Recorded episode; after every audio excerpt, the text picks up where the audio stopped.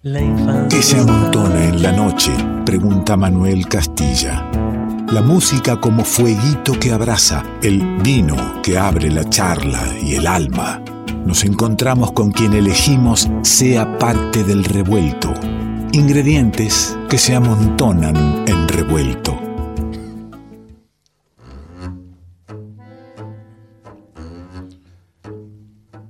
El placer de la música en vivo el placer de recibir a los músicos para que compartan lo que vienen haciendo, lo que están haciendo, lo que con ganas quieren convidarnos. Debes, debes ya haber identificado estos instrumentos tan propios de un género, pero tan llevables a donde un músico quiera llevarlos, si el instrumento quiere. Del trío 2, pero la música suena. Daniel Ruggiero en bandoneón, Cristian Basto en contrabajo. No tenemos al pianista, Adrián Mastrocola, pero con el contrabajo y el bandoneón, el revuelto tiene música.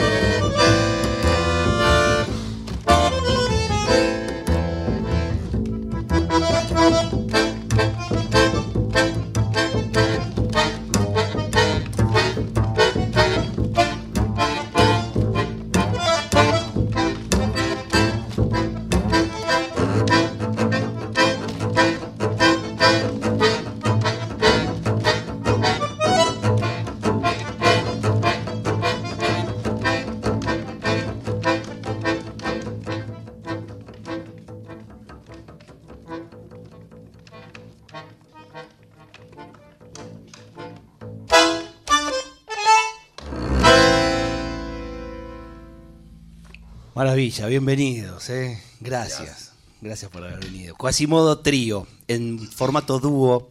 Y, y, agradecerles enormemente por venir, por venir a compartir la música, sabiendo perfectamente que el disco que están presentando debe ser presentado en trío.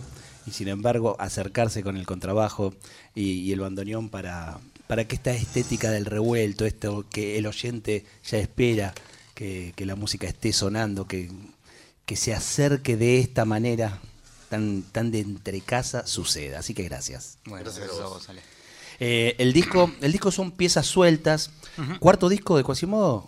Cuarto disco. Cuarto disco. Eh, los tengo allá del, primer disco. Recuerdo haberlos pasado en el, programa y luego sorprenderme cuando me, llegó un disco grabado en Ámsterdam. El segundo. El segundo fue. Y, ya estamos acá en el cuarto, piezas sueltas. Uno cuando piensa en un disco piensa en un concepto. Y el título acá por ahí me rompe. ¿Hay un concepto o, o estamos hablando, el título es directamente eh, este, gráfico? Es pieza suelta, no, no, tiene, no, no le busqué la vuelta. No, no, no hay vuelta, es verdad, es así, es directo. Pero como veníamos hablando hace poquito, se fue dando el nombre, ¿eh? se fue dando, se fue dando el concepto general de- de- del disco. Nos fuimos dando cuenta de que era un disco que tenía material, eh, música de cada uno de nosotros, de los tres, y que de alguna manera cada aporte era cada, cada pieza musical hacía el todo y un poco era como esto. Nos dimos cuenta de que, de que armaba una especie de mapa sonoro de, de- de Argentina, ¿no? de esta región. Y eran como, bueno, piecitas musicales de cada región argentina y, y bueno, y un poco jugamos con eso, piezas sueltas, piezas musicales. Claro, eh, eh, hay veces que no pensás el concepto, pero después va llegando solo. Fue, lo fuimos, sí, lo fuimos dando. dando cuenta, nos fuimos dando cuenta, lo fuimos armando. Claro, fuimos eh. Daniel Ruggero era, eh, ha sido el compositor de la mayoría de, de- de los temas en los discos anteriores. Siempre se fue Tenemos un nuevo disco donde hay composiciones ya de, de los tres. Ujú. Eh, Quasimodo lo teníamos asociado ahí al, al mundo del tango. Me estás hablando de recorrer la patria con, con otras sonoridades. Claro, claro, un poco era también este que cada uno de nosotros también eso también se dio así eh, abiertamente, se dio como muy tranquilo, cada uno fue llevando algo y mm, y claro, antes Daniel era el que escribía, siempre dirigió, escribió, es, el ideólogo de, el ideólogo de este monstruo, del Quasimodo. Eh, y bueno, pero tenemos muchos años también atrás de, de, de Quasimodo tocando, viajando, estudiando, escribiendo música y, bueno, y ahora surgió un poquito esta idea de, de aportar música, de empezar a- a traer este, otras ideas de música y nos dimos cuenta de que claro, que lo que también escribíamos aparte de, tango era, che, esto parece, eh, no, no es una música urbana de la ciudad de Buenos Aires, parece otra cosa. Entonces esa cosa fue, sí, fue que cada uno que traía, che, ah, mirá, esto parece una chacarera. Entonces, o tiene un elemento de la chacarera, porque no, nada se parece. Sí, claro, va- va- vamos a hablar siempre de, de- de una mirada desde la música de Quasimodo que ya tiene una identidad, ¿no? que ya tiene una forma de abordar. Tuviste que hacer un laburo, Daniel, para abrir esto a, de ser el, el compositor, a incorporar no solo a otros compositores, sino que de repente te muevan un poco el, el género por el que transitaban. Mm, No, no tuve que hacer ningún esfuerzo porque fue natural Bien. lo que sucedió y de hecho, como acá como dice Cristian, eh, el concepto del disco existió una vez que lo vimos. Eh, y una vez que lo vimos, lo hicimos concepto, pero me empezaron a aparecer canciones, eh, temas, pedacitos de temas, algunos compases, uno se lo llevaba a la casa, escribía, volvía, mucho de, de- ensayar y de tocar y de laburar así. Y así se fue dando y eso también yo creo que esa apertura y, y ese ir al ensayo a, probar y a jugar también nos abrió a, que aparezcan estas canciones que no son de urbanas ni de tango contemporáneo, más folclóricas, una milonga que hay por ahí, una bagual. Pero está lo urbano, por supuesto, porque están los compositores y los músicos Totalmente, urbanos. Totalmente, Atravesado totalmente. por esto. Claro. Totalmente. Yo quiero compartir con, con el oyente algo de- del disco, de estas piezas sueltas. Eh, Daniel Ruggero, bandoneón eh, y composiciones. Adrián Mastrocola en piano. Cristian Basto en contrabajo. Quasimodo Trío está sonando en el revuelto.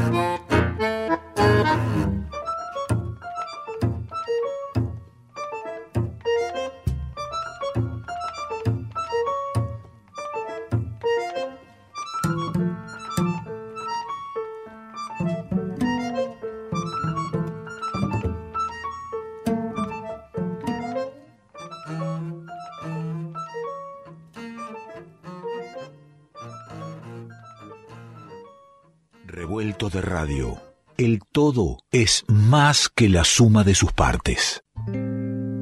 ¿Qué es lo que nos hace iguales? ¿Qué tenemos en común con los demás? Que somos todos diferentes. Revuelto de radio. El todo es más que la suma de sus partes.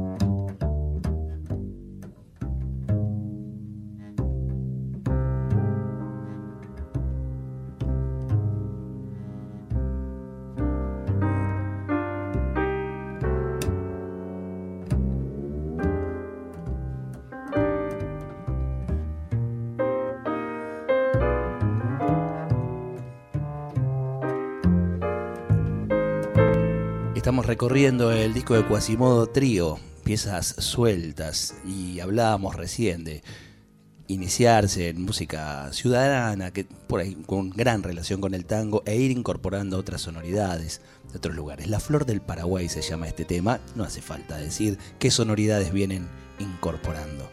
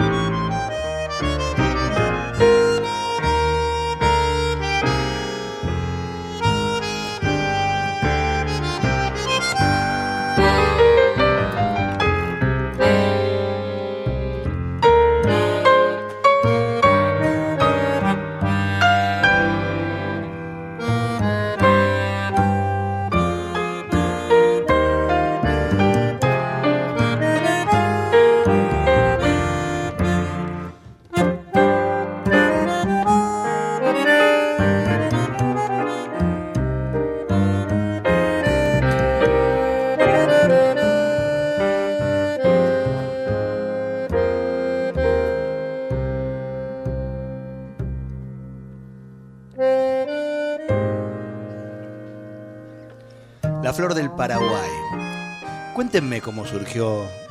Algo, andábamos charlando recién, pero cuéntenme cómo, cómo surgió la- las músicas del litoral entrando en las composiciones de un trío que venía del tango, digamos. Bueno, eh, mira, esto de, todas las músicas pandémicas y todas las horas. Recién venía escuchando, no sé qué radio venía escuchando, no sé si de acá, la Nacional, cuando venía de, venía de tocar. Y contaban eso, un músico que contaba que, que bueno, que la música que, había escrito era mm, obra de, la pandemia. Y esto, bueno, yo me puse a escribir unas cositas, estaba escribiendo en casa y se los mando a Dani. Ahora todo con la, con la computadora, antes era papelito, ¿no? Ahora, bueno, por suerte está la compu, le mando el final, el archivo, lo abro en la compu y, y yo le mandé algo, le mandé como, no sé, ocho compases de algo. Y dijo, estaban cuatro cuartos, todo, ¿no? Y él me dice, ah, yo me manda algo y me dice, yo veo acá una música litoraleña. Me dice, yo no había visto nada de eso. Entonces, él me, mandó una música en tres cuartos y, me dice, yo veo acá, escucho una música con, con una especie de, de aire así, este, litoraleño. Y, y bueno, laburamos un poquitito más. le dimos- le Y ahí es donde las composiciones son grupales. Claro, y, y me acuerdo, después yo seguí, le seguí metiendo mano, pusimos con trabajo, qué sé yo, hicimos todas las cosas que, había que hacer, lo que estamos para el trío y, quedó, quedó eso. Pero bueno, nada, es eso, es la mirada que también tiene eh, la otra persona sobre, sobre la música, ¿no? Porque cuando vos escribís o, sobre tu material, sobre tu, tu música, también es difícil despegarse de esa idea primitiva, ¿no? Eh, primigenia que, que tenés sobre lo que estás haciendo. Cuando se lo das a otra persona, esa persona ve algo más despojado de toda idea y que hace que eso mute más rápido, que, tome otra forma más rápido, porque estás libre de, prejuicios. Cuando nosotros agarramos algo y escribimos, o, o sea cual sea el arte que haga, está más cargada de los prejuicios que trae uno, ¿no? Y bueno, pasárselo a un Sí, y- colega. y, y los prejuicios del resto, porque pensaba, ustedes eh, eh, de ese prejuicio se han eh, liberado, porque digo, los, los asocio al tango, pero un tanguero escucharía y diría, "No, esto no es tango, Bueno, ¿no? bueno, es eso. Hay hay una, una apertura, una búsqueda que, que hacer usted. ¿Cu- ¿Cuánto cuesta sostener en el tiempo, en las presentaciones, en los ensayos, esa, esa búsqueda que, que no termina de encajar en, en las etiquetas? Bueno, eh, tampoco creo mucho en las etiquetas, con lo cual eso Nosotros me, tampoco, me debo libera bastante de, de ese pensamiento, pero, pero mm, mira, cuando es auténtico, viste, como que hay un camino que es inevitable. Que no podría ser de otra manera. En este, en este momento, eh, en esta formación, en este proyecto, seguro que no. Eh, pero bueno, aparecen, aparecen estas nuevas, estos nuevos desafíos que no- nos, nos ponen en, hacer música argentina, no hacer tango. Y, y también es parte de nosotros. Nosotros hemos creído, que hemos crecido escuchando a Yupanqui, a Miles Davis, a Ron Wood y a Troilo. Todo eso. Y me parece que está bueno que todo eso se vea en la música que hacemos.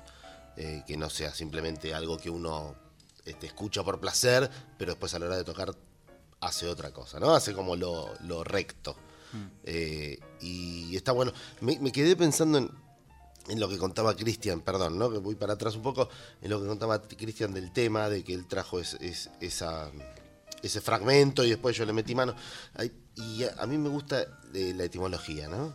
Y componer significa poner donde estaba, como, como si la obra estuviera hecha. Ya existía y vos tenés y que ir a ordenarla. ordenar.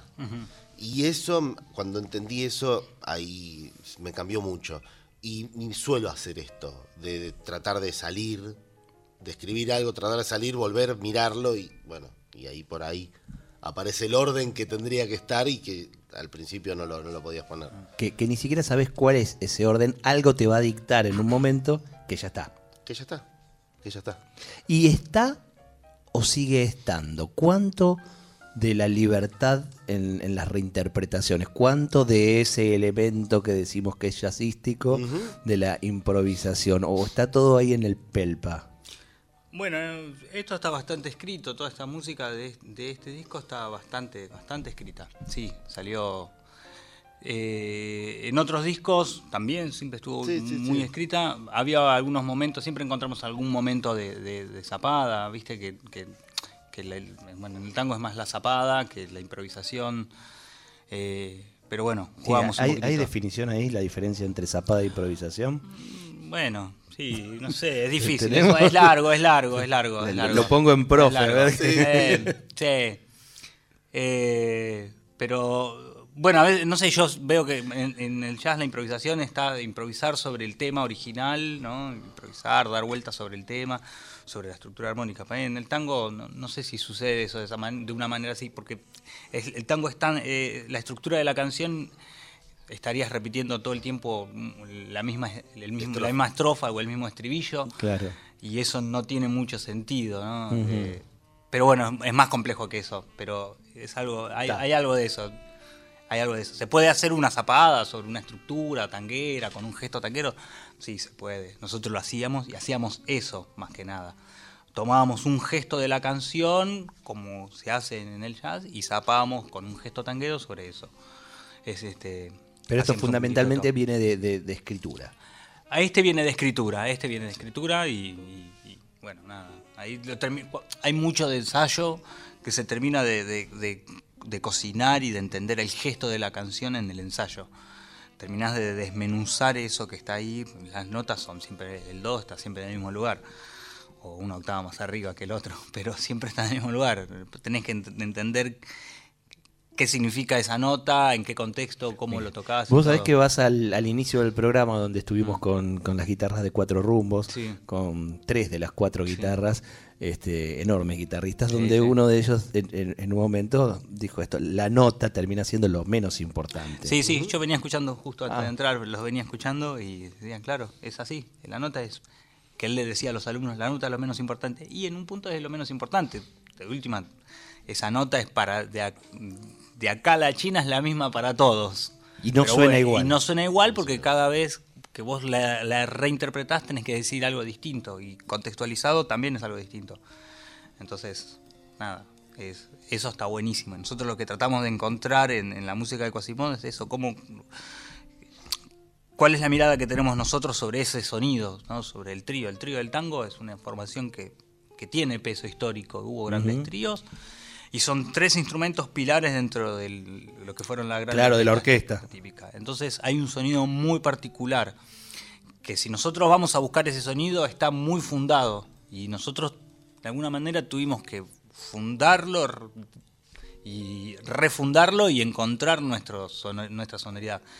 Eh, no, no sonamos como un trío de una orquesta típica de la orquesta típica No, de creo que, pero creo que desde el nombre este, plantearon que iba a haber una deformidad, ¿no?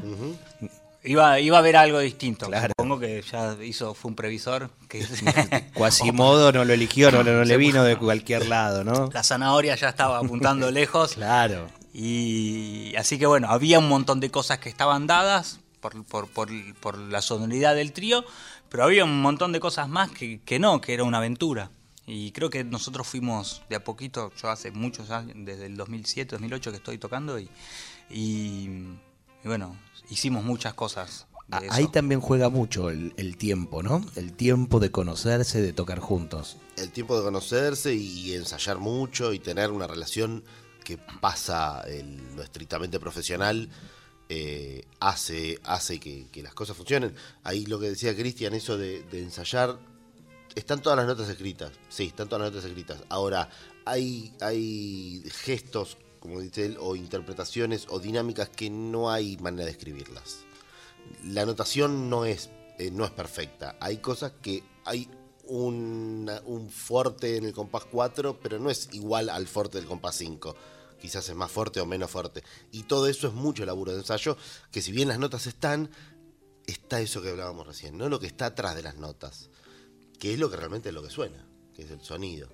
Particularmente en muchas músicas, para mí, la- las miradas, el estar con- conviviendo la música, eh, es muy fuerte, es muy importante. Y es algo que notaba, eh, no se podía eh, lograr en, en pandemia, ¿no? En esto que sonaba muy prolijo, que eran todos con pantallitas este, y auriculares, sonaba muy prolijo, se, se ha hecho ensambles maravillosos, sí, sí, sí. pero había algo que estaba falta, una respiración común, ¿no? Sí, y la música vibra, ¿no? Hasta con instrumentos eléctricos la música Claro, vibra. ahí Y está. Vos con el teléfono en tu casa estás sonando vos, no está vibrando el grupo. Pasa, me, me pasa bastante seguido cuando grabo y estoy encabinado y hay, hay otra parte de la banda en otro lado. Vos grabás por el auricular, sí, está. Está, escuchás todo. Pero no estás Pero no vibrando, eh, no terminas de estar tocando con ellos. Bueno, de hecho no estás tocando con ellos. Ahí hay, un tema de la tecnología, ¿no? Que logra un sonido este, maravilloso, este, puro, eh, pero le está faltando Eso es irreemplazable, calculo yo. Bueno, como a vos te pasa con el programa, hacer música es entre, entre personas. Y ahí, porque ahí también pasa algo, ¿no? Por eso, las notas pueden ser las mismas acá en Taiwán y no suenan las mismas. Lo, lo veía el viernes, mira, no, no me olvidé de comentarlo, estuve el viernes en, en Rondeman, fui a verlo a Cucuza Castielo. Eh, maravilloso cantor, ¿no? Un tipo de escenario, con, con un trío este, que, que- que suena este, tremendamente bien. Y él hablaba de justamente de lo que decís vos, ¿no? Eh, Del estudio, pero que, que él podía vivir sin un disco, podía vivir sin grabar en estudio, no podía vivir sin el escenario. Y- Porque ahí vibraba con la gente. Y sí, sí. Ahí se agrega otra capa que es la energía que el escenario transmite hacia abajo. Digo, hacia abajo en, en el hipotético caso de que esté elevado el escenario, pero también la que vuelve, que retroalimenta eso. Y, y eso se hace música. Por supuesto que se hace música. Eso incide en lo que Por está supuesto. pasando, ¿no? Sí, seguro. Eh, bueno, no, no vivimos la época del tango nosotros, no, no somos los tangueros de los años 50, no, no sabemos. Todos sabemos que Pugliese tenía hinchas, no, Hinchada. no gente, tenía hinchada y había barras en la esquina. Pero sí somos de la generación del rock, de ir a ver conciertos y hacer pogo y, y el show es, era, era eso, no solo ir a escuchar la banda, sino lo que pasaba abajo. Fue el- creo que el rock empieza, en el rock empieza a pasar eso. Casi en un momento la competencia es, es tan importante lo que pasa arriba como lo que está pasando abajo. Y el bueno, nada, la, la masividad del, de que, que- que- que hizo el rock y el, eh, llevar 50.000 personas a una cancha y que eso sea un, un evento en sí mismo hace que, que el ida y vuelta se tenga en cuenta, ¿no? Que- Pero a veces se tiene en cuenta en, en un boliche con 30 personas. sí, sí, sí. Es fuertísimo lo que sí, sucede. sí, sí, sí. En los silencios a veces, ¿no? Sí, sí, sí, sí, seguro. Bueno, lo- los famosos discos de Bill Evans, que hay Claro. 10. 10 personas. ¿Cuántos hay? Claro. Eh, nombraste recién este, los hinchas, la hinchada de, de, de Pugliese. Y, y Daniel Ruggiero eh, dijo: Sí, yo crecí escuchando a Yupanqui, a Troilo, a Pugliese. También. Venimos, venimos de, de hace unas horas nomás de estar celebrando este, a los padres, ¿no? A los, a los papás en el Día del Padre. Eh, contame de tu viejo, ¿Qué te cuento? lo que quieras. Lo que quiera. Mi viejo, bueno, todo lo que viví de mi viejo ya era de un de una estrella este, consumada, ¿no? De un tipo de 70 años. Una estrella consumada en un mundo donde ya no era una estrella. Porque lamentablemente el tango dejó de ser lo que era cuando él tenía 30 o 40 años y caminaba por la calle y la gente se- venía a pedir autógrafos. El bandoneón de Pugliese, para quien no tiene Mi apellido. viejo tocó ¿eh? 30 años con Pugliese, después armó otro grupo que se llamó Sexteto Tango y tuvo unos, unos 60 años de carrera solo con dos grupos en toda su historia y, y fue ídolo, ídolo popular y todavía tenía algunos vestigios de ir a hacer algún trámite a algún lado, cogotear y que se le venga uno, Tano, Tano, vení, pasar, pasar por la cola, pasar, viste, de costado, cosa que le ponía contento, porque... Se sentía reconocido, Se sentía claro. reconocido y a su vez, eh, bueno, eh, en los años 80 el tango empezó a hacer para turistas y en los 90 el turismo se murió por causas lógicas de la dolarización. Claro, obviamente. Era Y- carísimo venir a la Argentina. Y era lo mismo ir a Miami que venir acá. Eh. Y entonces ahí no laburaron y estuvieron como dos años sin laburar. El sexteto tango, que estaba Julián Plaza, estaba Víctor Lavallén, Uy, estaba eh, mi viejo, Balcarce. Emilio Balcarce. todos estos estuvieron dos años sin laburar. Y cuando laburaban hacían algo de cultura en el Parque Centenario, qué sé yo. Y entonces ahí había como una... Un, estaba pesado eso, ¿viste? Y para ellos era muy pesado, porque eran, eran un grupo de gente que laburaba de, los 40 con Puliese tocando todas las noches. Todas las noches, todas las noches, bailes todas las noches, en, todas, en todo el país. Después laburaban como sexteto en el Caño 14 todas las noches, o en el Viejo Almacén todas las noches, y de un día para el otro, dos años sin laburar, ya en el declive, y bueno, y, ahora encontré una nota que en un cassette, no sé qué, ahí mi viejo diciendo la verdad, me dan ganas de largar, pero Mirá. porque ya no, no- no tenía estímulo, ¿viste? Así que bueno, un él- poco la él- parábola del, del ídolo y, y él seguía siendo un ídolo. La gente lo dejó de conocer, pero no por culpa de él, digamos. Bueno, me imagino las sobremesas, este, la gente que habrá pasado por tu casa, Sí. el bandoneón ahí. El bandoneón, Puliese, este, un montón de Jo. gente en mi casa, y sí, sí, sí. Cosas que fui entendiendo mucho después, ¿no? Claro, Mucho después. sin dudas. Quasimodo Trío tiene disco nuevo, piezas sueltas y se estará presentando el 22 22. en Borges 1975, ¿eh? todos, todos los temas y algo más, supongo que te recorrerán algunos temas. de- Estamos de- haciendo un poquitito de los dos últimos discos, sí. Sí. Completar un poquito. Después de mucho tiempo sin, sin poder Sí, ir a los escenarios. Sí, y aparte porque, bueno, son música que nos gusta tocar también. Encontramos también Sí. un equilibrio en, en- en- en el show. Un, un disco un disco es una parte, Una foto. una foto de un momento en particular y bueno, nosotros también queremos hacer una especie de show, un- una cosa más amplia. Un concepto. El famoso concepto, queremos eh, trabajar sobre eso. Les agradezco muchísimo Bueno, haber a venido. Vamos a cerrar con música en vivo. Por ejemplo, está el bandoneón, está el contrabajo y vamos a cerrar así el, el revuelto. Recomiendo ir a, a ver. El disco está en, en nuestra discoteca, por supuesto, para escucharlo completo, disfrutarlo y aseguro se puede escuchar muy bien con auriculares en, en un ambiente este, en silencio, luz baja. En soledad este, y se disfruta muchísimo, de veras. ¿eh? Pieza suelta, se llama Quasimodo Trío, Daniel Ruggiero en bandoneón, Adrián Mastrocola en piano, Cristian Basto en contrabajo. El bandoneón y el contrabajo precisamente cierran el revuelto de hoy.